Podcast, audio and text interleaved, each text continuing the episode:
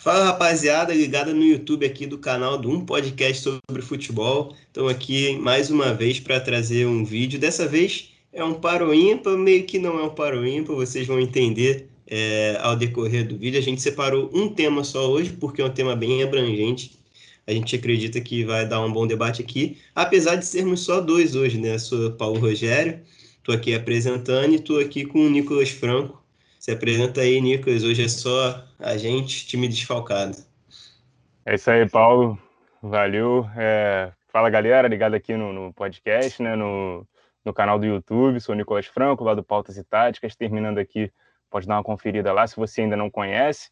é isso aí, vamos debater então, que o tema que a gente trouxe é, é maneiro e a gente vai conseguir desenvolver mais do que um sim ou não. Exatamente. É, é maneiro e sempre gera muita repercussão, né? Eu tava até falando com o Nicolas aqui um pouquinho antes de começar a gravação, sempre gera muito debate, seja pro positivo ou pro negativo. É, o, o, tema que a gente separou é. A gente está vivendo clima de Eurocopa, né? Então a gente está tentando trazer alguns temas dos debates voltados para essas competições, seja Eurocopa ou Copa América. Hoje vai ser voltado para a Eurocopa, mas não sobre essa competição em si e sim sobre um dos integrantes que já caiu a Bélgica, caiu para a Itália nas quartas de final, perdeu por 2 a 1 é, e a geração belga, como eu disse, sempre gera muita repercussão, né? Então a gente queria saber é, de vocês também, óbvio, fiquem à vontade aí para comentar, debater com a gente, e a gente vai desenvolver aqui também o tema essa geração belga é uma decepção até aqui, é, como um todo mesmo, ou se a gente quiser tratar só nessa Eurocopa, se foi uma decepção também como o Nicolas disse, é um tema abrangente que não se limita a sim ou não. É, a gente vai debater mesmo sobre essa geração, quais foram os pontos positivos, negativos, se ainda dá para buscar algo, se até hoje os feitos já foram ótimos, ok. A gente vai iniciar esse debate aí. Quer começar, Nicolas?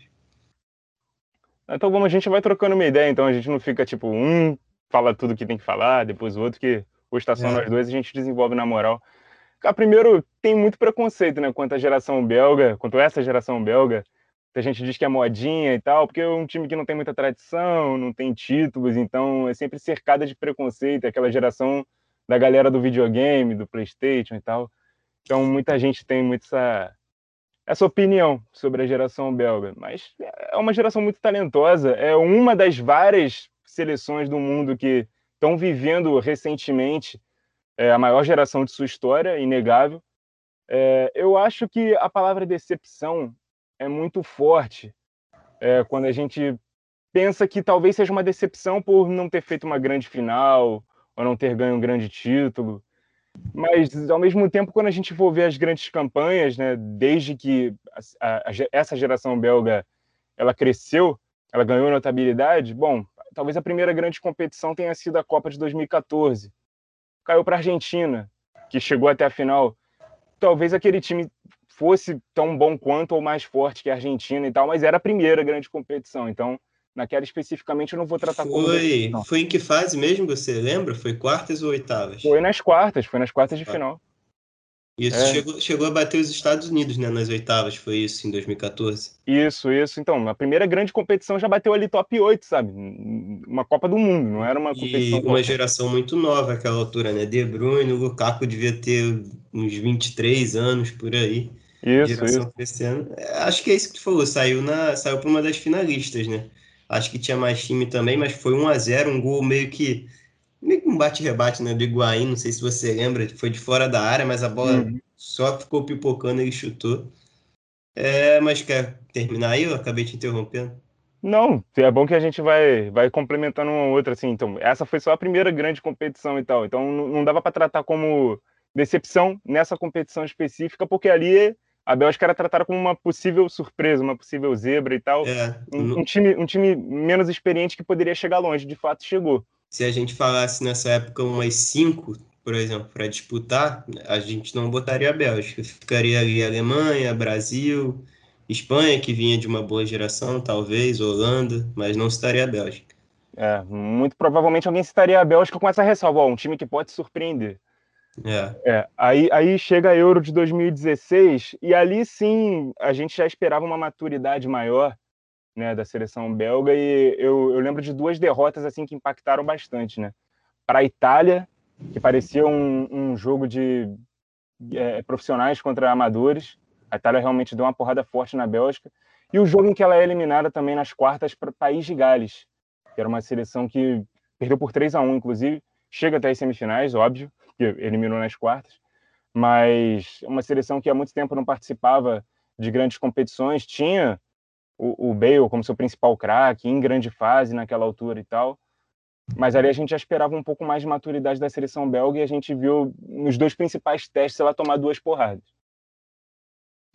É, o... lembrando que nessa época aí, 2016, os craques da Bélgica já não estavam no auge, mas faziam boas temporadas. O Hazard, pelo Chelsea, estava é, numa época muito boa. O próprio De Bruyne não tinha sido campeão inglês ainda com o Guardiola, mas é, o City, àquela altura, chegou na semifinal de Champions, não foi? Foi por, foi por volta desse, desses anos aí, se eu não me engano, aquela semifinal. Foi, foi, né? foi no caso, a Champions tinha acabado de acabar. O, o é. Guardiola é. chega na temporada seguinte.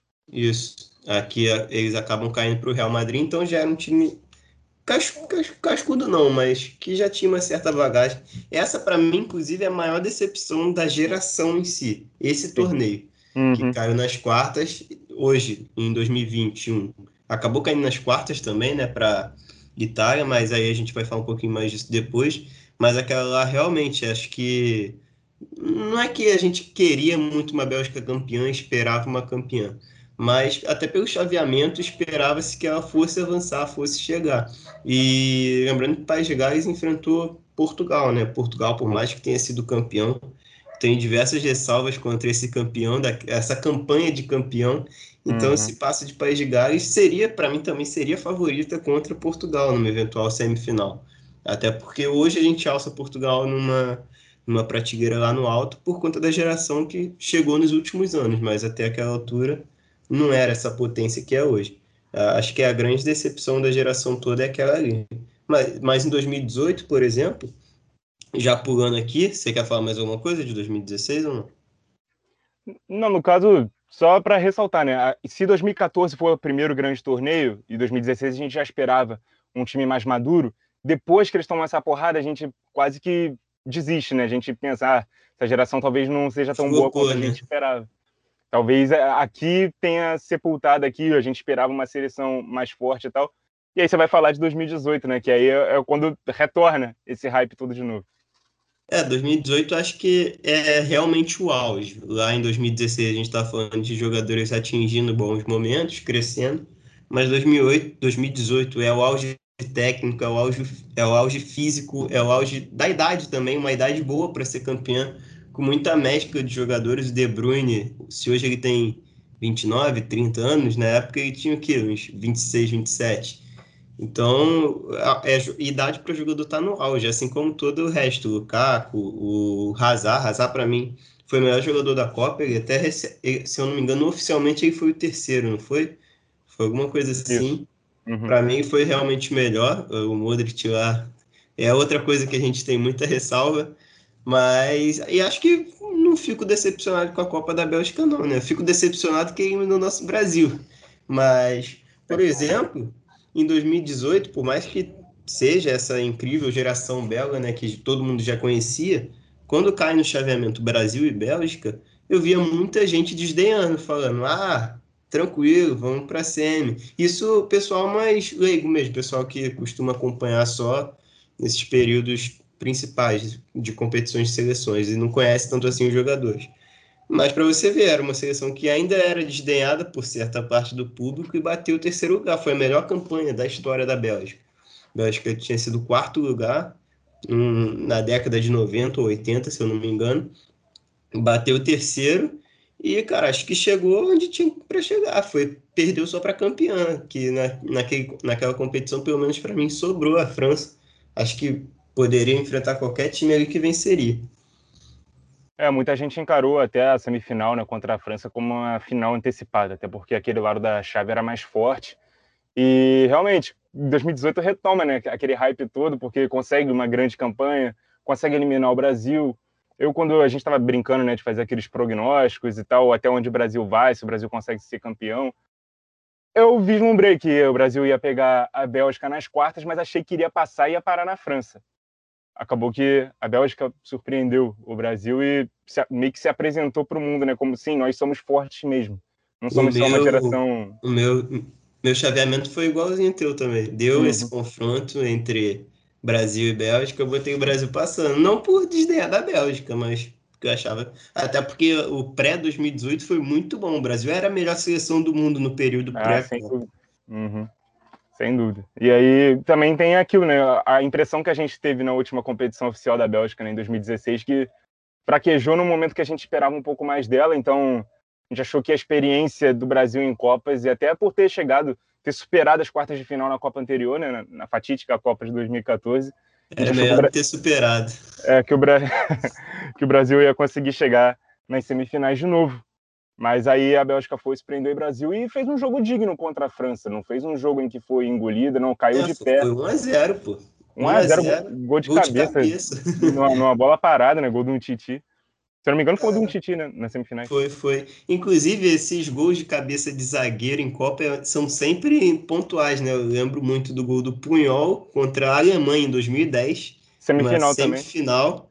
Aí em 2014 tem o gol do Hummels contra a França, 1 a 0 uhum. Quartas de final. E aí a França agora fez contra a Bélgica 1 a 0 também, gol de cabeça, é sempre pontual.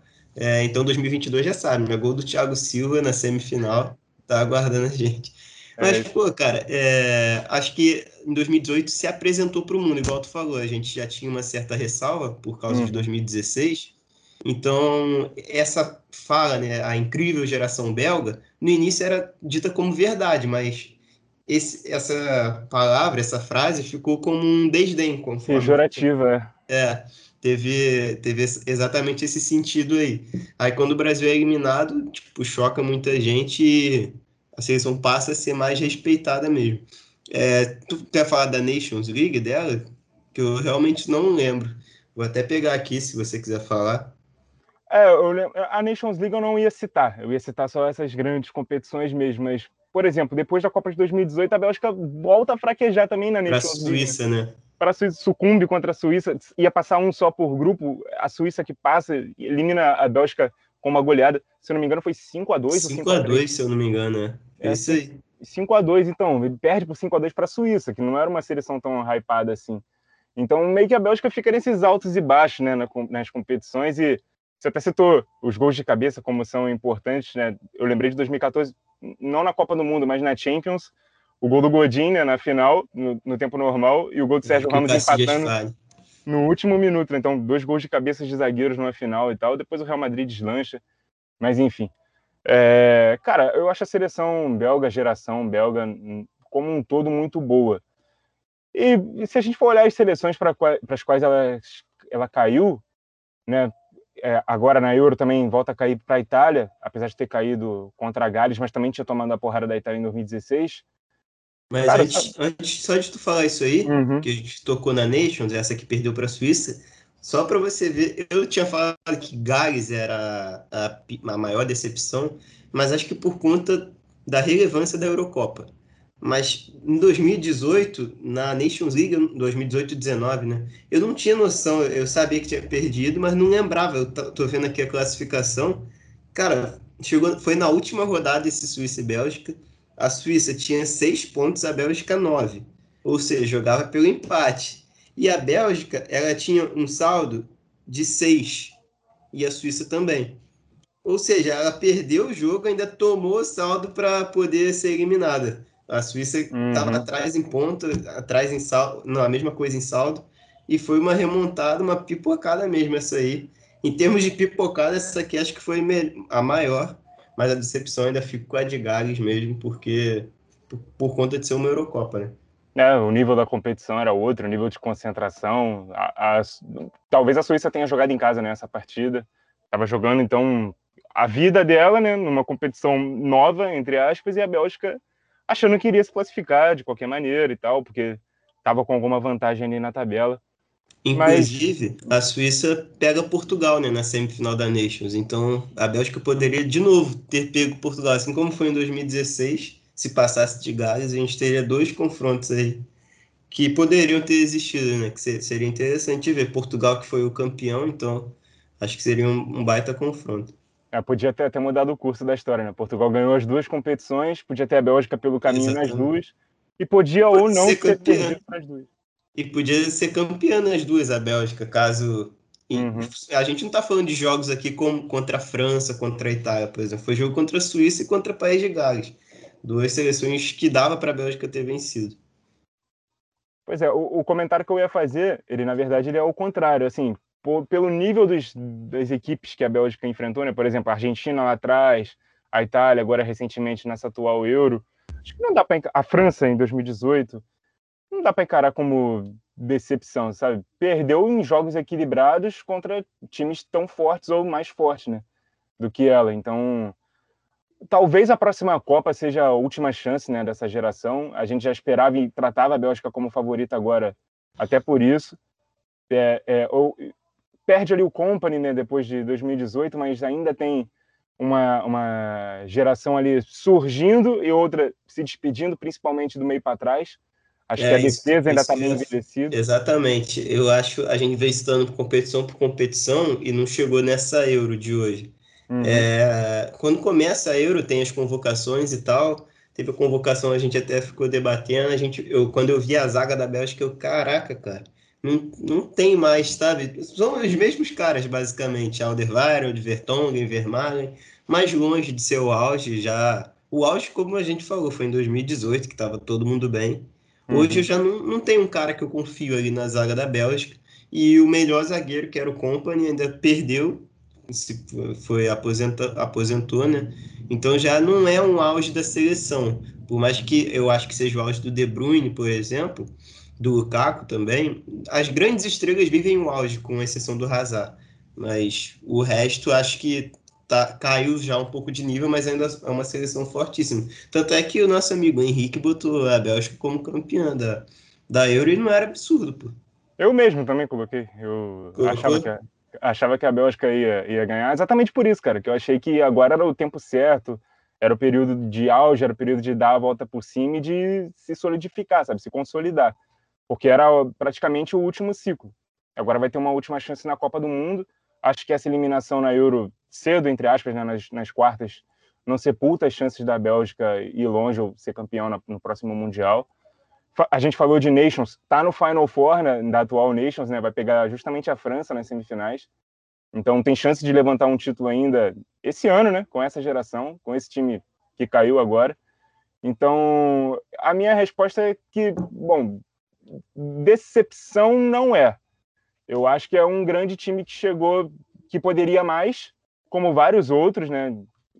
Que, que chegaram a ser campeões em outras épocas também, mas que em gerações específicas não foram, é, como a Inglaterra, como Portugal. Já mas tu acha que, tipo, tu esperava. Lógico, gente, o auge é sempre um título, né? Que a gente sempre espera. Uhum. Mas Cara, é o que a gente tava falando. Não consigo dizer que foi decepção. Para mim, passa longe, sabe, de ser decepção. E para mim foi foi um sucesso essa geração. Por mais que pareça meio estranho dizer isso, porque não teve título. Mas, cara, é o que a gente tava falando. Caiu para a Itália. É, uhum. Agora, na Eurocopa, a Itália é o melhor futebol da Euro. Não sou eu que estou dizendo, é muita gente, todo mundo diz que a Itália é o melhor futebol da Euro. E se a gente olhar o chaveamento, foi cruel também com a Bélgica, né? Que a Bélgica pega Portugal nas oitavas e passa. Portugal, que também era outra seleção muito cotada para ser campeã, passa de Portugal, aí pega a Itália e caso avançasse, ia pegar a Espanha, verdade. É uma seleção mais fraca, mas é uma grande seleção e poderia lá atrás, quando saiu o chaveamento, projetava-se que fosse uma França aqui no lugar da, da Espanha, né? Só que a Suíça acabou venceram, enfim, e, e ainda teria uma final para jogar, sabe, contra uma Inglaterra, talvez do outro lado, uma Alemanha que eles acabaram se enfrentando. Então o chaveamento também não foi dos mais legais com a Bélgica.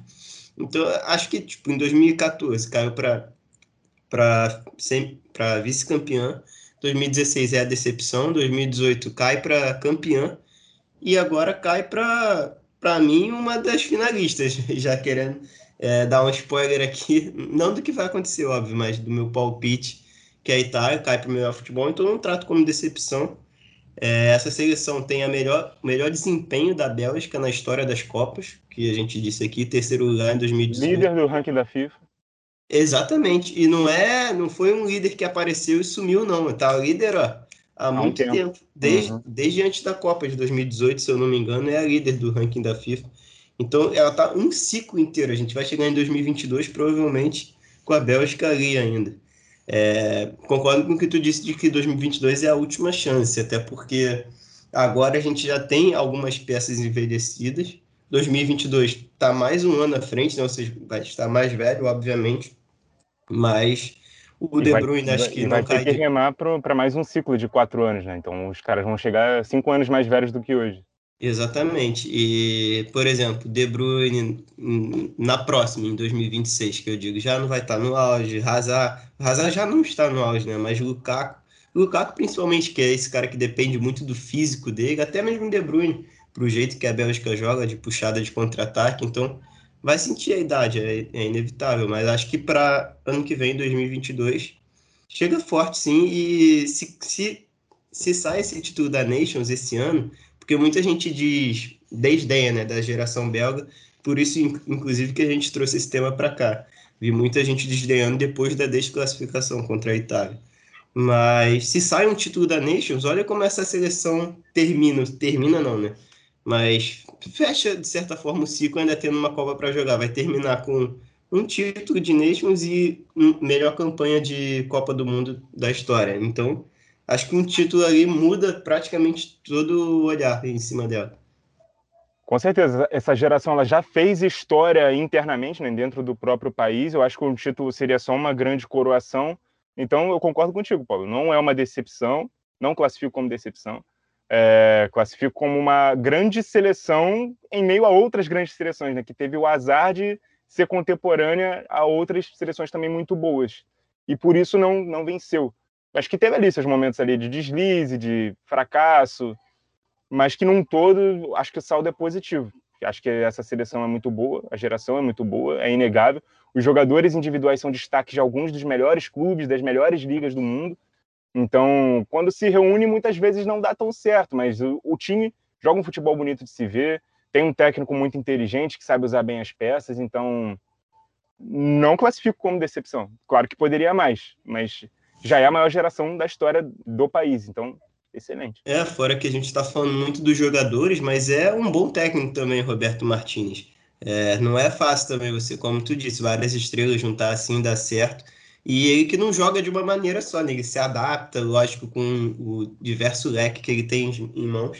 Mas é uma baita seleção com um bom técnico também. Acho que passa longe de decepção. Agora vamos ver né, se ganha Nations ou não. Enfim, acho que a nossa, a nossa nosso veredito aqui, né, é que a incrível geração belga é realmente incrível, né? É incrível, poderia mais, mas tá longe de ser uma decepção, de ser tratada com desdém, como fracasso, isso com certeza não. É, os belgas daqui a 50 anos vão olhar para trás e vão falar, caraca, vai contar para os filhos, pô, vi Hazard, De Bruyne, aquele time era in, in, in, é, invencível, vão, vai render muitas histórias esse time aí. A gente, eliminou, a gente eliminou o Brasil numa Copa do Mundo. É, pô, ah, isso com certeza. É, deve, foi provavelmente um dos auges da. Ou auge, talvez, da história da seleção belga. É, é, é, tratado como a vitória mais importante da história da seleção belga. É, e até por estar numa campanha, numa fase aguda também da competição. É isso, quer falar mais alguma coisa ou fechamos? Não, fechamos.